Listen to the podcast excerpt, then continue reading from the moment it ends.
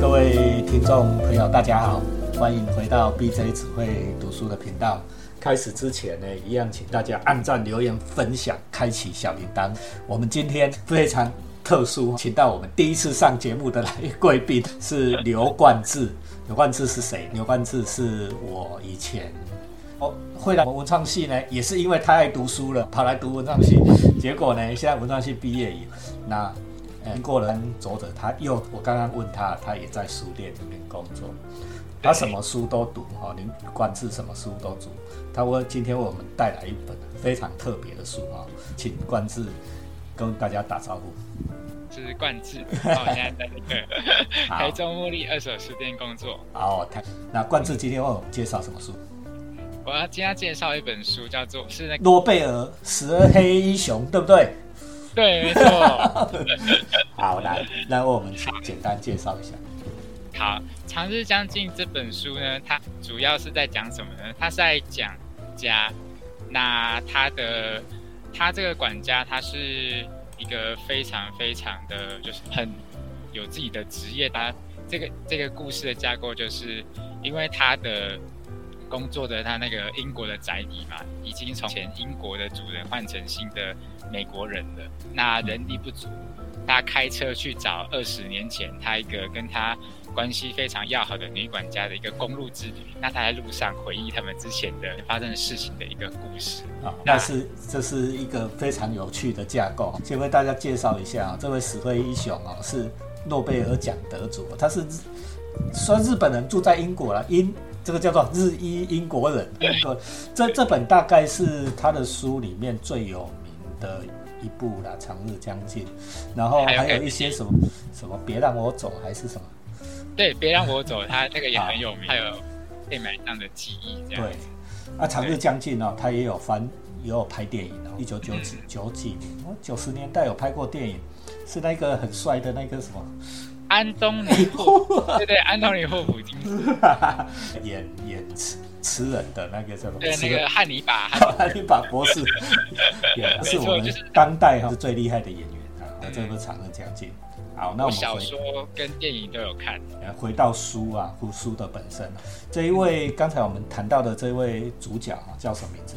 史蒂文，他叫做史蒂文森。那他是一间是英国贵族宅邸的一个总管。故事发生的时代大概是在二二战前后嘛？对对对，就在二战前后，没错。好啊，那刘冠志稍微跟我们介绍一下这个故事，好。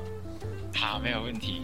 那其实我觉得这本书里面，就是他整个就是在围绕史蒂文森先生他这个人，因为他很有趣，他是一个非常想要成为。伟大的总管的人，那他他觉得伟大的总管要有什么特质？必须要有尊严。他所谓的尊严，就是说你必须要很在人家面前不能够流露各种情绪啦。那你必须要就是要 hold 得住。那他他爸爸也是一个总管，他爸爸跟他说说过一个故事，他心目中的伟大主管就是他曾经晚餐时间嘛，对不对？他是。他那个总管在准备完宴之后，他突然发现那个宴会底下出现一只老虎。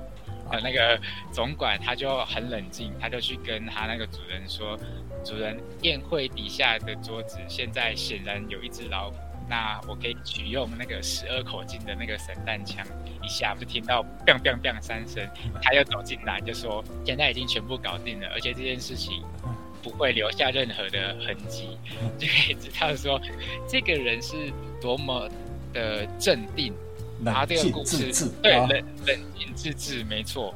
那那这可是这个特质后来也导致说，就他的另外一个悲剧，就是爱情的悲剧。对，英国人就是这样很奸，台语来讲就是很坚。如果有跟英国人打过交道，他。表面都对你很客气，他心里虽然小剧场一大堆，但是表面都对你客客气气，他很冷静自知，话也不讲出来，有很多潜台词。然后，像刚才冠志讲的，像这种英国管家是在世界上很有名的，因为大家知道大英帝国以前是一个日不落帝国，全球都是殖民地，对不对？所以英国管家随着主人到世界各地去，说造成了全世全球都有一个印象，就是英国管家的形象，就像冠慈刚才所描述的这样，对不对？大家如果有看那一出叫做什么间谍，那个叫金牌。叫 Kingsman，对 Kingsman 里面你就会看到那个最新的这一集 Kingsman，你就看到那种英国管家的那种特质，英国的特质。对，英国绅士就是李李李杰 minus Maggie Man，对 他说的。对对，那他为什么要去找这个？这要带出另外一个重要的角色，就是肯顿小姐。肯顿小姐就是在二十年前跟着史蒂文森先生一起在达林顿他这个宅邸里面一起工作的一个。一个女管家，那其实随着故事的进展，你就会看到，其实这个女管家对我们的这个史蒂文森先生，他是很有好感的。我跟大家分享一个对的场一个场景，就是那一天工作结束之后，史蒂文森先生在他自己的卧室里面，那这个肯顿小姐，她就拿着一个花瓶，那里面装着花进来。那史蒂文森先生就不知道他为什么要这么做。那肯顿小就说：“我觉得这些花可以让你的房间明亮一点。”因为史蒂文森先生他的房间很冷清、很单调，几乎就像是那种那种囚犯在住着一样。可是史蒂文森先生觉得说，他的房间里面不需要这种会让他分心的，就从工作事务上分心的这些东西。对哦，可是肯顿小姐就很坚持，她说。没有必要让房间这样空荡荡、缺乏色彩。可是史蒂文森先生就很坚持说，我对他的状态很满意。那其实我们可以知道，我自己觉得啦，作者这边不是要让我们真的只在看一个装饰房间的事情。我觉得这个房间是在斯蒂文森先生他这个人，他的那个生命状态，就是他的房间一样，就是里面就只有必需品。那可是没有任何一点的人情味。那因为肯顿小姐喜欢他，然后想要参与他的生活嘛，所以你看他把花带进来，花就很像是他的一个化身。对对对，心意跟化身，想要进入他的生活，想要就是点亮他的生活这样子。可是你看，就是史蒂文森先生就像不断的把他往外推这样子。啊，这个潜台词，这个是有层次的。我们就说这是叫角色的层次，他是。他是真的不喜欢史蒂文森，他真的不喜欢花吗？真的不喜欢肯顿小姐？也不是，他并不是，这个是有层次感的。说你现在不要送这个东西来这里了，我我这个人生活就是这样的啊。其实这是有层次感的，表面上说不要，但是身体很老实。他现在的讲话是这样，对不对？现在现在流行的讲话是这个样子。对啊。那你会发现说，为什么史蒂文森先生会这样子？就对。他自己对他工作要求，只要有外人在他面前，他就是一个总管，他就会摆出那个总管的那个样子出来。他觉得说，要成为一个伟大的总管，就是。不能够轻易的在人家面前宽衣解带，不是真的脱衣服，你不能把你真实的想法啊、情绪、感受说出来。那这个史蒂文先生不能把盔甲卸下来，就是骑士嘛。我我是骑士，我不能把盔甲卸下来，不能不能让让你们看到。你要知道，这个先生这个管家，他是他家里是大总管。他的房间是怎么样？是其他的人都看得到，其他的这些佣人啊、仆人全部都看得到的，对不对？你今天多了一束花，还是你这个肯顿小姐送的？你开什么玩笑，对不对？是不是完全都破坏掉他的这个盔甲？对没错，而而且他不是像我们这样子上班到公司，然后下班回家，他是就住在那个宅邸里面，等于说他二十四小时几乎啦都活在这样的一个角色里面。对，那。后来又发生了很多事情，这种类似的，肯顿小姐想要去参与史蒂文森先生他的生活，对，就是又有一次史蒂文森先生在看书，肯顿小姐就走进来，他就想要去知道说他在看什么书，这个史蒂文森先生就很害怕，因为他很不习惯铺露自己。嗯，是肯顿小姐就凑上去，几乎就是可以看到史蒂文先生抱着书一步一步往后退到墙角，肯顿小姐就一步一步这样子逼上去。后来肯顿小姐把她书从个史蒂文森先生的手上拿拿下来，这边作者有写哦，他说几乎是一根一根手指把。他的手从书上搬开，才把书拿下来，才发现那个是一本很通俗的罗曼史小说。那史蒂文森先生他就说，他是为了要增进他的英语使用能力才看这个的。对，就 就直接可以发现说他很爱面子。你就说爱看也没有关系嘛，对不对？可是为什么你不想要让人家知道呢？对，其实我觉得他可能觉得说，一个严肃的总管被人家发现在看这种书是很不得体的，然后他就没有办法成为他心目中的那种伟大主管这样子。对。跟大家稍微分享一下，这个是维多利亚时代。我们在节目里面以之前也讲过珍奥斯汀，也讲过搞笑山庄，对不对？这一种所谓言情小说，或者是说通俗小说，刚刚开始萌芽的时候，对不对？故事里面的女主人哦，都是像像这样子啦，就是就是总裁啊，小织女跟总裁。这一种情节，那时候才刚刚开始萌芽，对不对？所以其实那时候的社会里面也都是偷偷赌，所以石黑一雄把这个社会的的的感觉也都把它想的。哎，那我里面最软的一块，其实是在读书的时候，对不对？啊，你现在一定要知道我在读什么，那那真的不想让你知道，你也真的拿不走我这一本书哦。所以其实慢慢搬开手指的隐喻，就是说我慢慢的松开了我的心房，让你进来。这样子，对，你看这种描写是不是很高端的？嗯，非常的细致，这样子。对，对。那后后来就是他们宅邸就发生了一些事情，因为那那时候呃背景是纳粹刚崛起嘛，那他所是的那个主人是被纳粹利用，然后但是知道的一方史蒂文森他说他觉得身为一个总管就是人男佣是。没有资格去判断主人他的判断正不正确、明不明智，他就是做好服务就对了。就是他，他觉得他没有资格去插国家大事，所以到后来那个他服务的那个爵爷，然后被国际审判啊，然后的，然后后来又变成一个新的新的那个美国主人进来，他就对他自己的深度就是感到质疑啦，就是。不是钱对的。那刚刚有说，呃，现在的这个公司，他正开车去找那个已经离别人结婚的的那个肯顿小姐嘛。那哦，就是结尾的部分，就是他们的，他就是见面之后，这个时候已经二十年后了。肯顿小姐已经是班太太了。